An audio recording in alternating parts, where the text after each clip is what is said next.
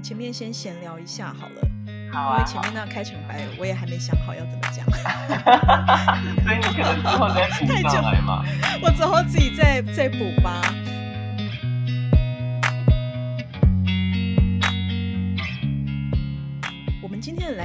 是吕伟伦，那他毕业于国立东华大学民族艺术研究所，那现在是国立台南艺术大学艺术创作理论研究所的博士生。他曾经担任艺术观点 ACT 的企划主编及执行主编，主要关注的领域是原住民当代艺术、后殖民跟性别理论研究。那这几年呢，伟伦他也策了一些啊、原住民当代艺术的相关展览，那主要有两项。呃，一个是晋级的盛典原住民当代艺术中的识别试镜，以及今天会讲比较多的母神的背脸、吴玉玲个展等。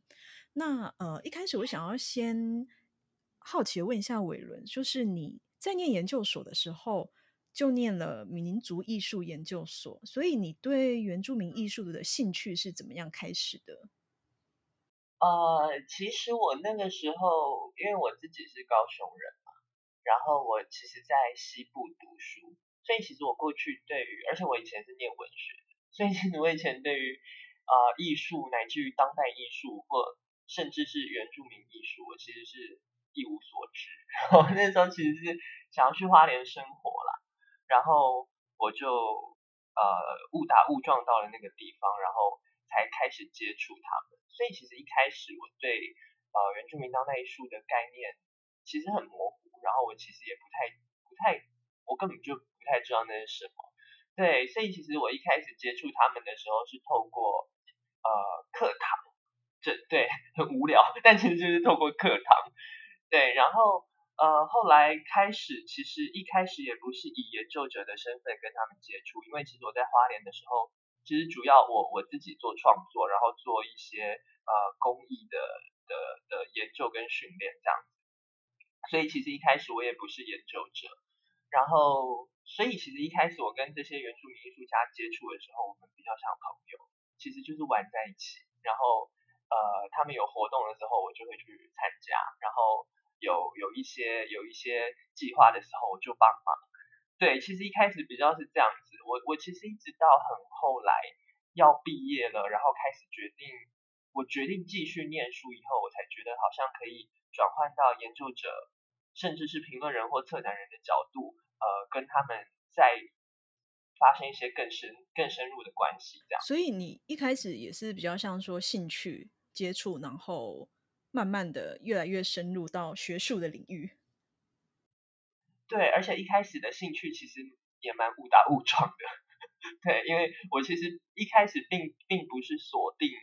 要研究原住民当代艺术家，然后去到东华大学。对，是一开始其实是以一个朋友以及玩乐的心态，就是混在一起这样子。我我觉得这个开始蛮好的，因为就是我自己是一七年的时候才比较深入的去呃部落采访啊，然后参加展览这样子。那我就会跟身边的一些呃一评朋友或者是媒体朋友讨论，就是他们会想到要采访原住民当代艺术相关的这个领域的时候，就会瞬间觉得说这个知识量的 loading 好像很大，然后就会各种压力，然后各种说很怕担心写错了，或者是不了解太多文化背景的知识，然后就不敢，或者也不会不敢啦，但是就是觉得说要进入这个领域的评论会有很大的。好像资料库要补充，你自己当初有这种感觉吗？对，门槛，对，没错。我我我觉得我自己比较幸运，因为其实我就我我就说我一开始跟他们的关系就是比较是 玩乐玩乐的成分比较多，所以我觉得他反而以一个比较很自然的方式进到这个场域里面，也就是说。呃，当我后来转换成研究者的身份的时候，我发现我们常常拿着麦克风或拿着录音笔在面对他们、面对田野的时候，自己心里会出现一个门槛。可是我我其实自己比较没有这个东西，是因为呃，我当时跟他们建立比较亲密的或比较亲近的关系的时候，我的心态不是这样，所以我的门槛其实不在。也就是说，我以我我觉得我蛮幸运的，曾经以一个比较友好跟比较亲近的角色跟态度出现在呃这个场域，或出现在后来成为我的报道人的这些人的身边，所以我自己当时比较不会感觉到这个东西吧。嗯，我觉得也是诶，我自己参加几次原住民展览的，不管是开幕或是相关活动啊，只要离开台北就轻松很多。我不知道 是地域的关系还是怎么样，就是你可能因为很多展览都是在呃，比如说部落附近，或者是说像我们接下来会谈到谈到的那个岛人艺术空间是在华联市，就是其实我觉得要进入原民当代艺术，你真的实地去采访地点。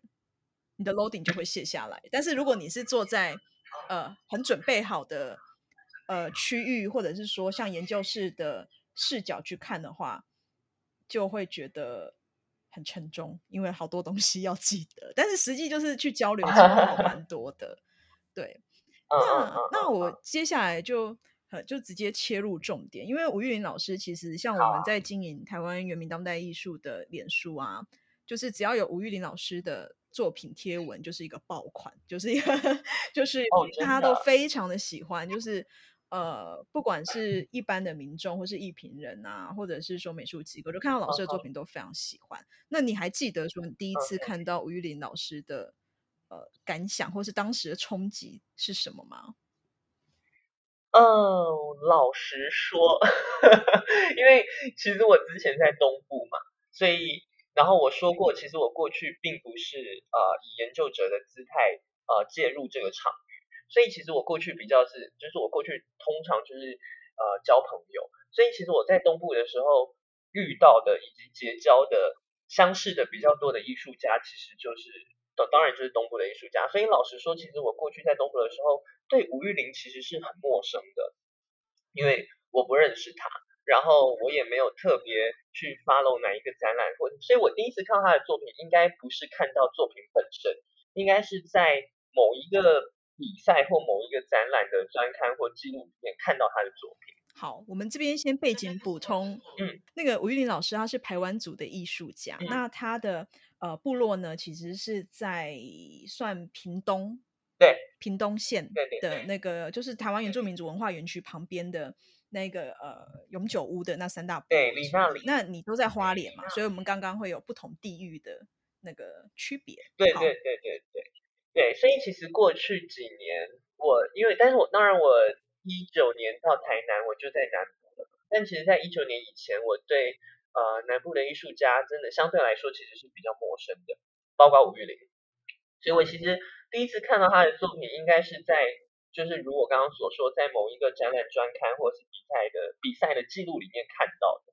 然后我那时候对于吴玉玲的作品的印象，应该还是他比较还没有发展成现在的这种大型的装置的时期。也就是说，那个时候他作品的形态还是有很强的，就是装饰品的性质。就是你可以想象或可以感觉到这个作品的形式是从一个呃装饰在身上的东西的这样的一种形态发展出来的。所以我那时候看到他的作品的时候，其实我第一个直觉是哦，好漂亮。但我觉得这种好漂亮其实也会就像刚刚呃雪清讲的，就是说大家都会很喜欢吴玉玲的作品，因为它就是很漂亮，然后很有装饰性，很有装饰感。就是我觉得喜欢漂亮东西的人都很容易被这样子的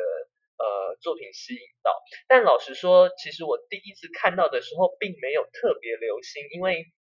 呃我个人对于很漂亮的作品的，当然我也很喜欢，但是我我在第一眼的时候不会想要去深入探究那样子的一种在形态上面的漂亮，所以其实我后来非常关注到吴玉玲的时候，是我发现她在这种。漂亮的形态和创作语言里面开始生长生长出呃另外一个面向的东西，其实也是等一下我们可能会谈到的母神的背脸的一个发想初衷。我也是从这一个转向，也就是说一个不再这么艳丽的，不再这么这么强调装饰性的一个转向开始，然后开始呃关注到。或者是说，开始觉得，哎，这个艺术家其实非常非常有对，因为其实吴玉林老师他是有蛮深厚珠宝设计的背景，这有一段时间也是他主要的职业。那我觉得，其实不不管是不是原住民艺术家，就是。国外、国内外艺术家、台湾艺术家、哪里的艺术家，只要艺术家有设计相关的背景，他在整个视觉呈现上就会吸引人。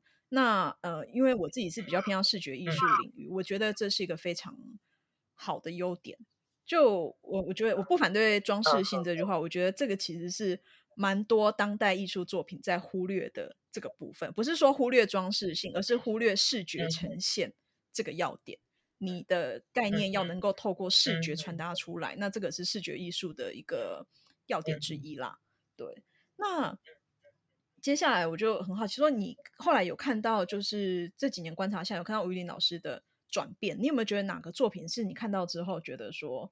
诶，好像就是跟你的印象中不太一样，或者是说你觉得这个有点像是，你知道艺术家生涯都会有一个。怎么讲？转折点的作品，对对不对？你你有你有你心中有这个作品吗？对，我心中有这个作品，但是我觉得在讲作品以前，我想先讲一下我跟玉玲姐、玉跟吴玉玲老师的认识。对，因为我觉得这会这会蛮影响，蛮影响到就是我我看他的作品的角度跟时刻。就是其实我跟玉玲姐，我跟吴玉玲老师是在。二零二零年，就是我我我测了一个展，叫做《晋级的盛典》，然后我延伸这个展览办了一个论坛，然后那个论坛的第一场，我想要讨论就是台湾族女性的艺术创作，所以我就找吴月玲来对谈，然后我们其实是在这一场对谈里面认识的，但是因为我的角度就是我我我其实想要谈出一些。啊，比较比较不一样的东西，因为我做性别研究，所以我其实想要谈出一些比较在这样子的台湾族的家族场域很结很很啊结构关系很紧密的这样子的场域里面，女性如何面对自己的生命，如何面对就是。多重的压迫，包括殖民的压迫，包括族群内部的性别结构的压迫，诸如此类的，在这样子的语境里，他如何成长，或者是如何透过创作，然后呃，成为今天的这样子的一个一个艺术家。所以，在我我我觉得是这这个这个呃座谈，让吴玉玲也呃对我留下了一些印象。所以，其实第二次见面是他他在这个论坛之后。呃，他蛮蛮蛮积极也蛮友善的，邀请我到里纳里里里纳里部落去找他。然后呃，其实我去找他的时候，我们有点延续着之之前座谈的讨论，然后就谈的蛮深的。那一次谈的很深的结果，让我感觉到的是，我们不是在谈一个光鲜亮丽的原住民符号，我们不是在谈一种非常正向的，然后非常的呃自我。自我培力或自我赋权、赋权的这种语言，就是我发现，当我们呃决定要面对这个结构带给我们的各种，不管是压迫或者是呃比较没有这么正面的处境的时候，我其实，在那一天的对话里看到了一个比较比较复杂的处境，也就是说，我看到了一个女性在这样子的场域里面的挣扎。然后我看到这样一个女性，她曾经在台北，他曾经离开部落，然后离开自己的这个家族身份，到大城市去工作。那当然有一种离乡背景的乡愁以及悲伤，可是那其实也是另外一种自由。也就是说，其实当他离呃决定又离开台北回到部落的时候，他其实某程度上放弃了自我生命的追求，然后成为了一个公众社会里面的一个一个一个一个过。沉寂了一个过去的身份的这样子的女性，其实她放弃了很多东西。也就是说，呃，在那一次的对谈里面，其实我又更对吴玉玲的生命，或者是对这个人的创作有了一个改观。也就是说，过去一个很漂亮的东西，一个装饰性很强的东西，一个好像不停的在肯认自己的文化结构的一个一个语言，其实出现了一点点转向。它其实没有那么肯定，它其实也没有这么的。这么的荣耀，他其实有一点点牺牲，他其实有一点点不得已，或他其实有一点点呃放弃了他生命另外一个维度或另外一个向度的追求。然后在这样子的一个复盘过程里，其实其实千疮百孔，其实他跟他呃妈妈之间的争执，然后跟跟回到部落里面对自我身份的各种质疑。我觉得那样子的一个困惑，这样子一种比较负向的力量，其实是非常非常大的。当呃，这是我我后来认识吴玉玲以后感很强烈感觉到的一个东西。所以我后来在看他的作品的时候，我也发现大概就是在那几年吧，二零二零年到二零二一年的时候，他的作品出现了一个很大的转向，就是。那些红色的、艳红色的，然后高度装饰性的那种东西，开始出现了一个黑黑黑黑黑的东西，一种黑色的转向。对，然后一块一块的，你不知道那个到底是什么，好像是好像是写字，好像是成年的写字，然后好像是结痂以后缝补起来的一种东西，变得很碎裂，然后黑黑的，然后很庞大。所以我要讲的那个作品是。应该是去年吧，那个在台北当代艺术馆，那个他跟他跟安盛会还有伊德斯都有参加的那个展览，然后他做的那一件作品，哎，我忘女性团结嘛，就是反正就是他在对女性团结里面的那件作品，就是有一个黑色的天幕，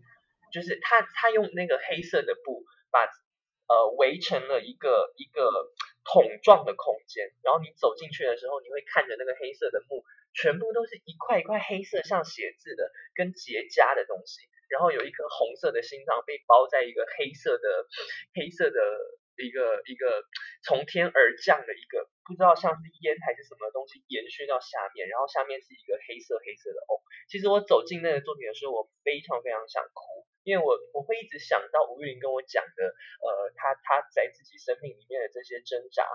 放弃、呃，不得已以及追求，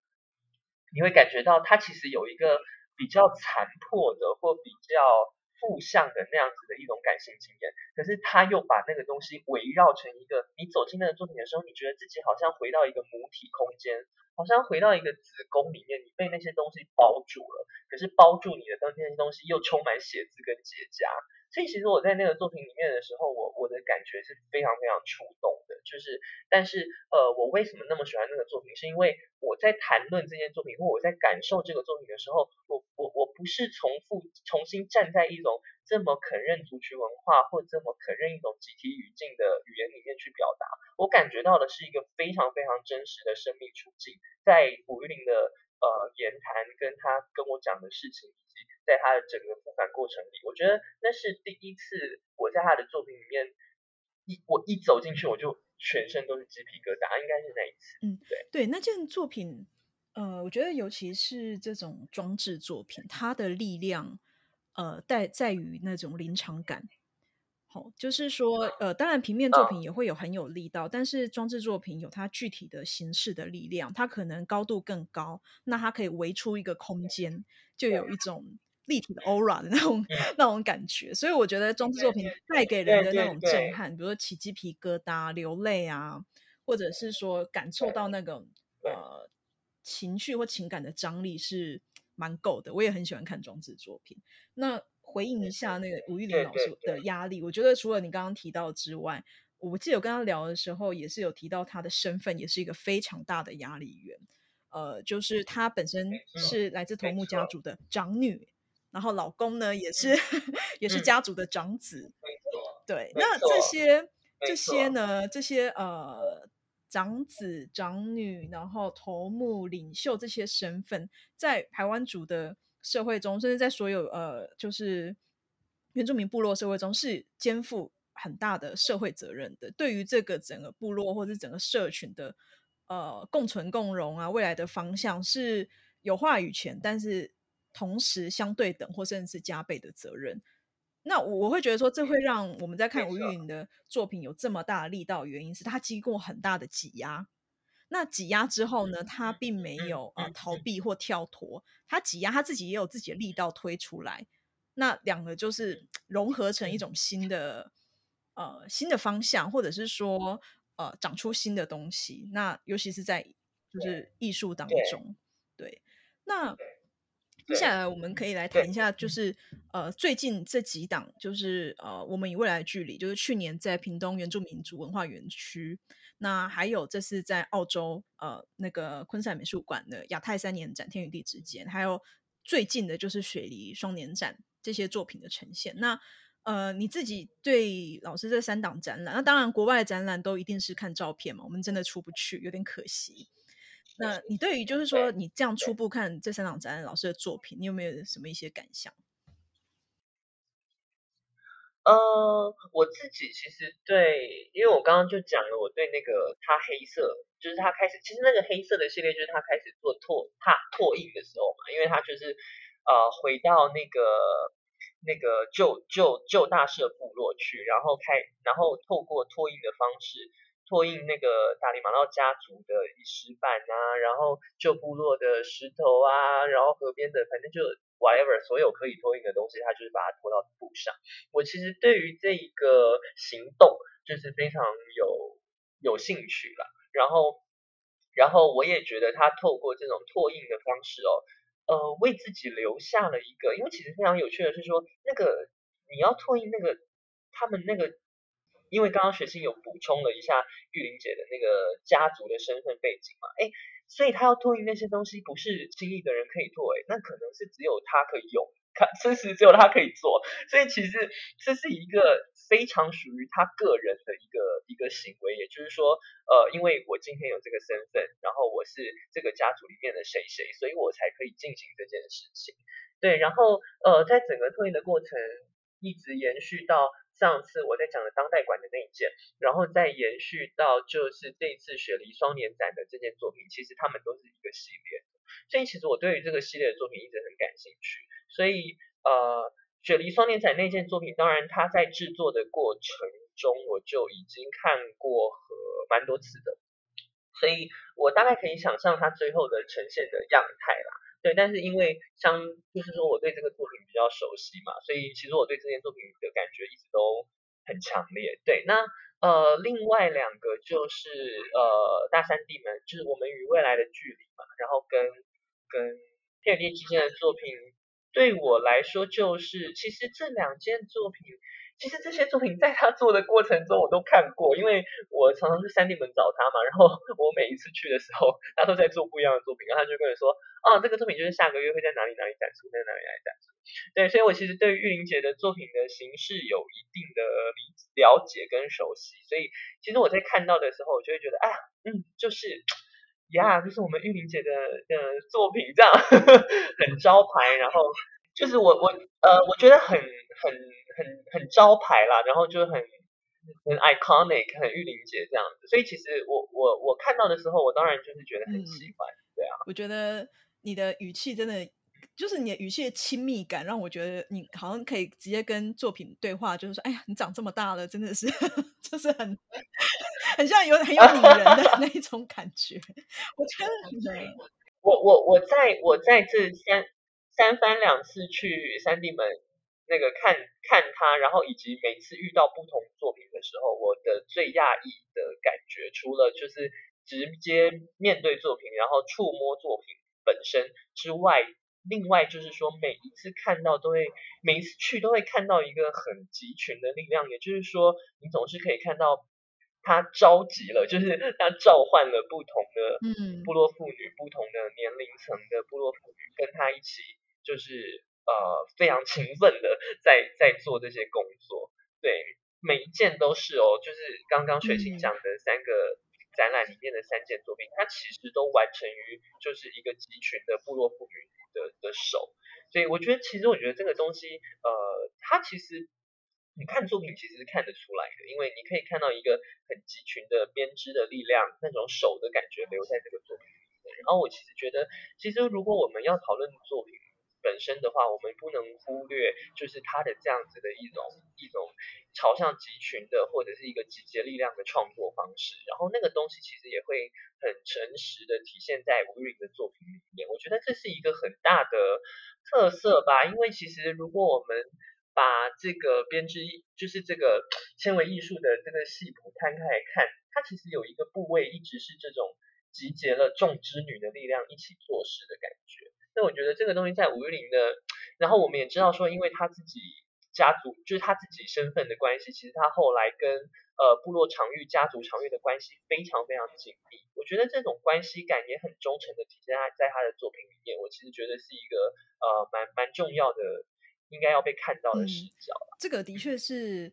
呃，如果你是一般走进展场的观众的话，可能就需要靠其他的媒介辅助，比如说作品说明啊，或者是说，呃，他有时有时候会，呃，作品旁边会放一些记录影片，就作品制作的记录影片。对，那就需要需要这种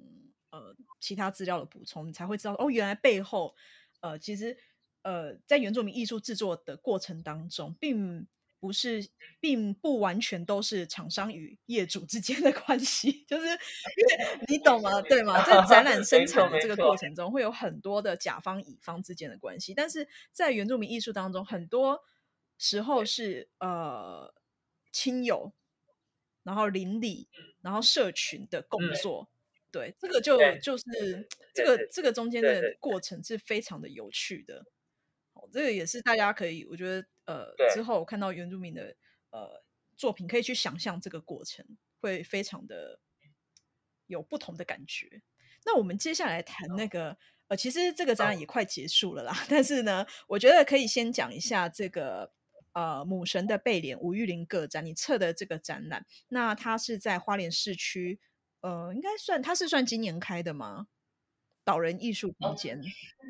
呃，去年去年去年开的，嗯，那这个岛人艺术中心也是我就是为了要看这个吴玉林的个展才知道的这个空间，那挺有趣的，我觉得。推荐大家花莲，就是有去花莲玩的话，可以在市区停留，可以加入这个岛人艺术空间的这个站点。好像楼下是酒吧，对不对？就是也可以，嗯，对，也是蛮好的。花莲是酒吧，是一间非常非常厉害的那边真的不错。那我我很好奇，就是说，能不能先跟我 们简介一下这个个展的分区，它的概呃脉络概念是什么？对，因为其实有看到它这个个展，我们一进去是有一个呃，因为那个空间不大啦，那是有放对对，是有放那个比较大、稍微大一点的那个装置作品，但是有一区是粉红色的小房间，对吧？就是有一些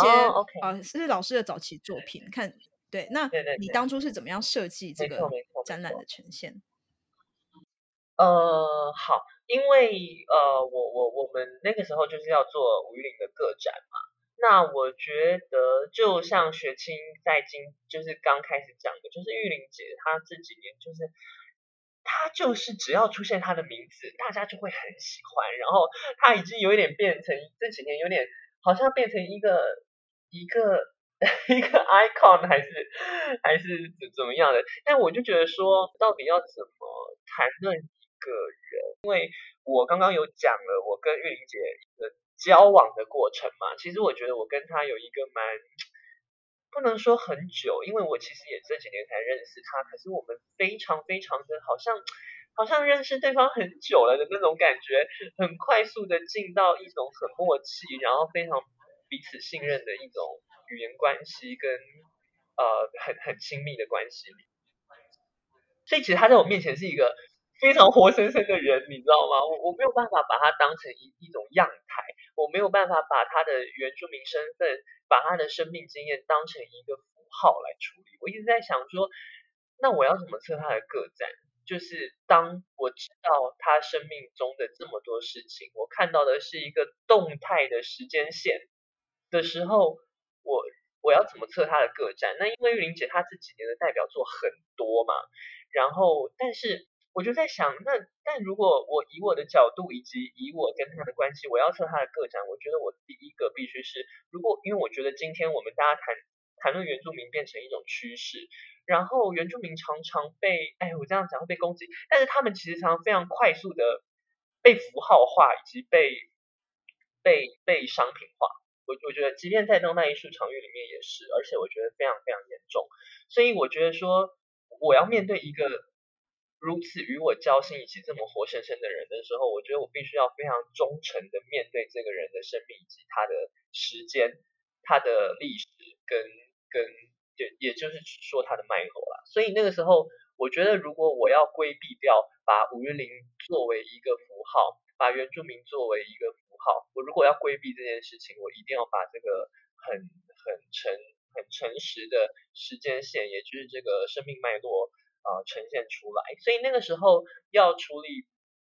要做他的个展的时候，我我想的第一件事情就是呃把整个时间线跟整个时间空间的那种感觉都可以拉出来。所以这一次在母神的背脸里面才会看到，好像像刚刚呃学星说的那个分区的概念，因为我想要把一块一块的时间在这个场域里面，呃，透过那个空间的分配，把它做一个呃叙述上的前后，或者是一个一个一个视觉上的对比。所以这个展览比较特别的地方是，其实呃我展我们展出的第一个作品是其实是非常早期，因为如果于吴林是在二零一零年到二零二零年，到或者到现在这个区间，让慢慢为大家熟知的话，其实我展出他他的第一个作品是一九九八年的作品，然后那个时候他的作品还非常的实验性，然后呃那个作品是一个石板的作，是是一个石板的作品，就是他做的是石雕以及他画画的作品，然后那个作品都，你知道我我去他的家的时候，那个作品就。放在那个石板，把它，他把它放在一个门的最后面，堆在最下面。那那完对他来说，那完全不是一个一个必须要 show off 或者是让大家展示给大家看的东西。然后那两幅画，他也完全就是当成一个很自己很自己私密的，放在放在他的呃楼梯楼梯的墙壁上面。然后就挂在那里，然后上面都是灰尘。可是我那时候看到的时候，我就觉得说，韵姐，我要展的就是这个，我要展的是你成为今天的吴玉玲前的那那个生命区段的曾经呃做的做的作品。然后我我觉得那个时期的作品其实非常非常的有一种很纯粹跟很直觉的东西，因为那三个东西都那个石板雕的其实是他自己。就是这是一件非常有趣的事，因为台湾族不太会在石板上，没有人在标字画上的。如果他们但凡出现了人，他可能会跟祖先啊，可能会跟神话有关。可是吴玉玲在石板上刻的是他自己，所以我就觉得，哎，这其实是一个非常有趣的事情。他的字画像画的也是他自己。其实，呃，后来这样子的一种很具象的人像的表达，在他后来的这个作品里面反而看不到了。所以我就觉得说，哎呀，这个早期的作品其实非常非常有趣。这是我我我展出一九九八年的作品的一个我自己觉得很有趣的地方，就是我把它放在入口，然后以及跟现在的这个呃比较大型的编呃就是手呃编织类型的装置作品做一个对比这样子。然后呃另外一个部分就是我展出了吴玉玲在可能是两千年代到二零一零年代初期。的一些比较实验性比较强的作品，那那些作品大概是在他从从台北回到屏东，然后过了一阵子之后，他又回去学校进修，然后在学校在学校修硕士学位的时候做的一些实验性比较强的作品，然后那些作品有一点点融合画画跟。跟那个纤维的小小的纤维的创作，然后非常非常有趣的是那一系列的作品全部都是粉红色跟紫色的，就是你会看到一个好像不是现在我我说我说吴玉玲很像一个母神，因为她回到部落里面以后，她就是每她就是一个部落妇女，她每天脑袋里面想着她在意的事情，她的行程安排。在创作，除了创作，创作反而是第二件事，你知道吗？第一件事其实全部都是他今天要去那个妇女会干嘛干嘛，然后老人工作站如何如何，全部都是诸如此类的服务。我说他简直就是一个母神，因为他要肩负起呃他的晚辈，他要他要照顾他的部落里面的诸多长辈、诸多公共事务，他还要肩负起照顾晚辈的责任。所以我说这种复返其实非常像让自己回回到一个母神的状态。但我我要测这个母神的背脸，就是说，其实当我们在看她的脉络、看她的过去的时候，其实这个母神可能不见得是一个这样子的母神。我们在看这些粉红色的作品的时候，我们会看到一个很像少女心的东西，你知道吗？我们会看到一个好像他对于某一种呃小情小爱、某种生活上的小确幸的追求，他其实可能跟吴玉玲她曾经是一个少女，可能曾经是一个呃在台北工作过呃。交了交了非常多的朋友，然后有他自己的生活的这样子的五月玲，在那个生命区段为自己留下的一些记录，他可能不是这么的这么宏大的叙事，然后不是一个这么这么大的一个母神的肩膀，可是在这个粉红色的那个空间哦，我把它取名叫做少女心事。在这个少女的心事里面，其实我们会看到母神，她之所以为母神，是因为其实她过去经历过这样子的一些经验。他经历过，他有过他他生命中的一些小确幸跟一些小小的追求，所以这一些东西可能深深埋在他的心里。但这些东西其实都透过作品也表现了出来，也也就是说，他其实透过作品为自己的人生留下了一点记录。那些记录，这个作品表现出来的氛围或那个方式，跟后来的吴月玲哦，我们熟知的这个吴月玲其实非常非常不一样。所以，呃，我我比较不倾向于把这些作品称为实验性跟过渡阶段的一些小作品嘛，因为我其实觉得这些作品很忠实的呈现了一个一个前母神的生命状态，然后那个东西其实，呃，人人人性以及人的生命是没有办法这样做区分的，其实那些东西都可能还依然存在于一个现实的五月莹的生命里，就是他可能在现在的作品里面。不太展现这个这个向度的的生命情感，可是我觉得我要做他的个展，以及我必须把它当成一个呃我感觉到的一个很真实的一个动态的人的时候，我我我是想要透过空间的展陈，把这样子的一种对比性也也也很很很忠实的表达出来的。对，所以才会有如刚刚雪清所讲的这个，在母神的背面面，我们其实看到了它空间很小，可是我还是把它做了一种好像有分区的感觉。对，一方面也是想在视觉上呃形成一些一些对比吧。嗯，对，我觉得刚刚这一整段的，就是你在谈这个展览的时候。呃，可以回到你最早的时候有说你不喜欢也不乐见说看到原名艺术呃被关注之后而被消费。那所谓的消费意思就是说我们关注热点而不关注一起整体。好，就有就有点像是说我看它的亮点，然后我就哎这个亮点似乎呃有一些价值，那我就只关注这个点。那其实任何的艺术创作它不会只有呃说。只那个只讲那个最红那一件作品，好，或者说最红那个展览。一个艺术家他的创作，呃，整个生涯是一体的，是联动的，是没有办法切断的。就像我们的人体不能被切断一样，你要 整体的、整体的来看。所以我觉得，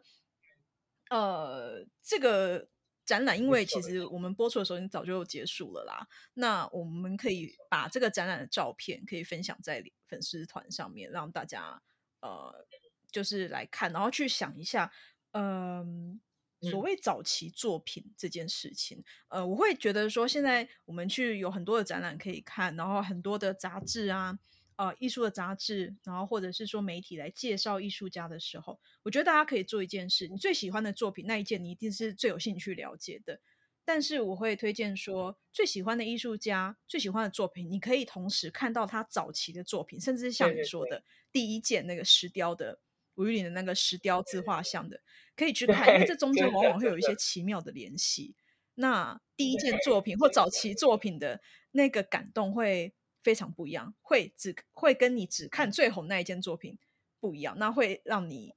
更重新认识这个艺术家。我觉得这个分享给大家的一个。有趣的研究方法。那我们今天访谈也差不多，时间快到了。最后来问个小问题：你今年有最期待看哪一 场展览吗？今年有，就是我看到有这个题目的时候，想说哦，今年其实也已经四月，也快要半年也要过了。然后，其实我其实我脑袋里面，我好像不太知道今年有什么跟原住民相关的大展。我不知道是是不是我。突然一下子没在关注啊！接下来大概四月底、五月到六月的时候，会发生在呃花莲有一个叫做巨山计划，然后它会是呃儿路创作艺术公疗跟原舞者跟代身体剧场，他们会分别在三个不同的部落进行几场不同的表演。然后我其实对于这个计划很感兴趣，因为呃我自己关注性别议题，然后。我大概知道说会其中会有几几场表演会呃蛮蛮我我我嗯这样讲，就是说我自己这几年的研究跟观察啦，我会觉得其实要在原住民的场域里面讨论性别是一个不知道为什么是一个会让有些人觉得很尖锐的事情，甚至甚至我们都不要碰触到比较比较敏感的，like LGBTQ 这样子的族群或议题，我们就谈女性，都好像会成为一个呃，就就像我那时候办那个。跟吴玉玲对谈，我们谈那个台湾族社会中的女性创作诸如此类的时候，其实她也有过犹豫，她也会觉得说，她身处一个这么结构紧密的一个部落场域里面，然后要她谈这个，其实她是有压力的。可是你就知道说，这是一个不得不谈的问题，可是要谈的人本身都会有压力。其实我们在面对性别议题的时候总是这样，因为部落会有不同的声音，然后会有会有意想不到的各种困难以及麻烦。对，但是这一次的这个巨山计划里面的其中几件作品，好像就我所知有有呃，所以过去对不起，所以过去过去的原住民当代艺术在讨论性别的时候，它通常就发生在白盒子里面，它其实是不会直接面对社群场域，也就是不会直接面对部落的，它其实跟呃，也就是说长明的空间跟社会有一个区间，以至于他们不会引起某些麻烦。所以其实这个白盒子或这个当代艺术的场域，其实成了就是性别议题的保护伞。可是这也会出现一个很可惜的断层，也就是说，他没有办法非常直面的面对部落，以及进行某些呃可能更直接或有效的沟通。但这一次聚山计划很特别的是，就我所知，因为他们这次是部落剧场嘛，也就是说，他们其实就真的就是发生在部落里，这里没有白盒子，这里没有没有美术馆，这里没有替代空间，它就是发生在部落里面，部落的公寮、部落的剧场，然后我们就是表演给大家看。所以呃，我其实对于性别议题必须要终于要这么直面的呃朝向社群这件事情，我其实自己是非常雀跃跟兴奋的，然后我也很想知道说呃他们会。搞搞成什么样子？对，所以呃，对对，所以我我我其实是有在关注这件事情，然后我应该也会呃跑跑跑跑几趟，为为了看这个部落里面的这个剧场，以及这样子的一种议题如何被艺术家转换，或者是用哪什么样的语言。呃，朝向群众，我其实觉得这是一个我我自己的角度，我觉得这是一个很值得关注的面向啦。那一方面也是这这三个表演团体，不管是带还是耳录还是原舞者都非常专业。我相信表演，就像就算不想那么多，表演本身应该也都是可以期待的。所以这算是，但后半年有什么展览，我就还比较不知道。但这算是可能近两两三个月以内我比较关注的呃跟原住民有关的展览这样子。好啊，那这个活动呢，我们也放在我们的节目下面的解说栏，还有粉丝页跟大家分享。就我所知，这个你要参加这个剧场是有名额限制的，所以我们两个都赶快先去报名。那我们今天这个访谈就到这边结束哦，谢谢伟伦，谢谢雪清。